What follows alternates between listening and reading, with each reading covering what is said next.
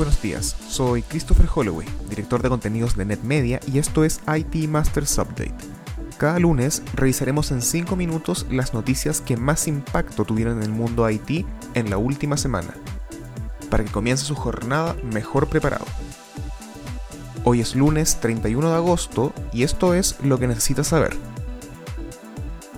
Foxconn podría expandirse en México de acuerdo con un reporte de Reuters, compañías de la talla de Foxconn y Pegatron están poniendo sus ojos sobre fábricas mexicanas como una alternativa frente a la guerra comercial de Trump contra China.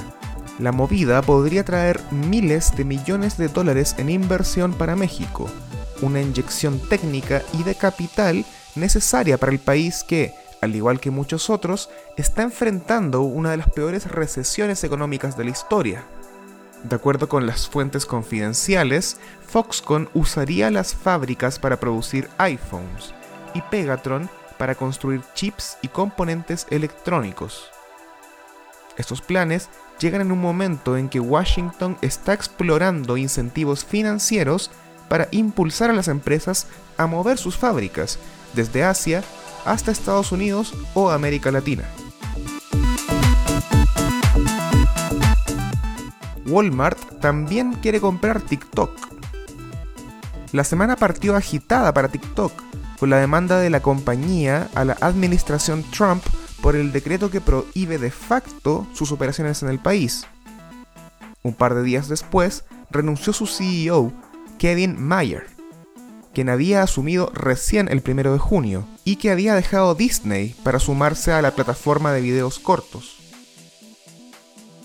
Por supuesto, Mayer no firmó esperando la guerra sin tregua que la administración Trump iniciaría contra las aplicaciones y tecnologías originadas en China, por lo que nadie puede culparlo de renunciar al cargo. Horas después de la renuncia y aprovechando el pánico, Walmart anunció que se unirá a Microsoft en su oferta por los activos de TikTok en Estados Unidos. La compañía que creó esta app de videos, ByteDance, habría conversado en los últimos días con los distintos proponentes y se especula que tan pronto como el 15 de septiembre podría definirse quién se quedará con la increíblemente popular aplicación. Se estima que el valor de las operaciones de TikTok en América del Norte, Australia y Nueva Zelanda podría alcanzar entre 25 mil y 30 mil millones de dólares.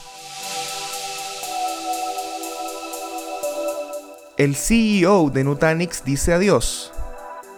Diraj Pandey, cofundador y CEO de Nutanix por 11 años, anunció el jueves su decisión de abandonar la posición de liderazgo que ostenta.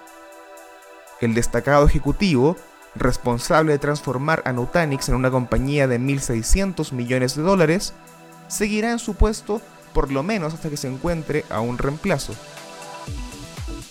Panday hizo pública la decisión durante el anuncio financiero del cuarto trimestre, en el que la compañía reportó 328 millones en ingresos, 9% más que el año pasado. Pero las sorpresas no terminaron ahí.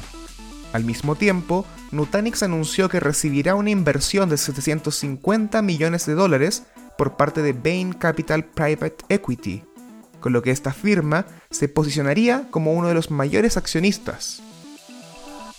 Pandey indicó en una declaración que dirigir y fundar la compañía fue la más enriquecedora experiencia de su vida profesional. El directivo indicó que busca ahora pasar más tiempo con su familia y dedicarse a aprender nuevas cosas, un aprendizaje que obtuvo de su tiempo en pandemia. Eso fue todo por esta semana. Les recordamos suscribirse a IT Masters Update en su servicio de noticias y podcast favorito. Nos encontramos en iTunes, Spotify y Stitcher. Hasta la próxima.